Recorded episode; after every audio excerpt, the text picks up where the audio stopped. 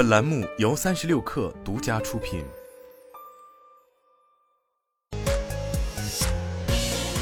网罗新商业领域全天最热消息，欢迎收听快讯不联播，我是金盛。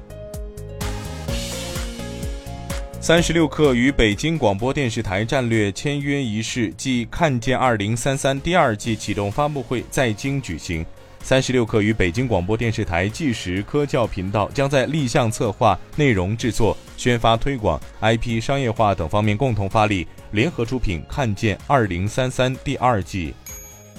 成立仅两年的淘麦 VIP 会员体系近日正式宣布，会员数量已突破两千万，活跃会员数量相比上财年翻番。暑期档的市场火爆，成为淘麦 VIP 会员增长的最大动因。据灯塔专业版数据显示，二零二三年暑期档电影市场票房达一百七十亿，演出总票房超过三十亿。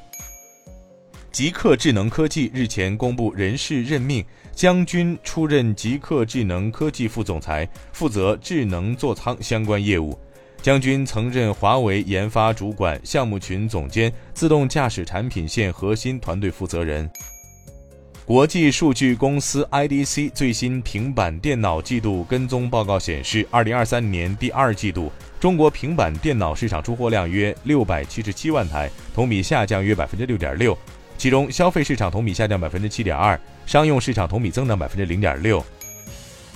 已有三十六家上市券商发布了二零二二年度权益分配实施公告，年度现金分红总金额近三百四十亿元，其中有七家券商分红金额超二十亿元。不过，由于券商去年业绩大幅下滑，今年券商分红规模也出现减少。截至目前，有十二家券商的分红金额下降一半及以上。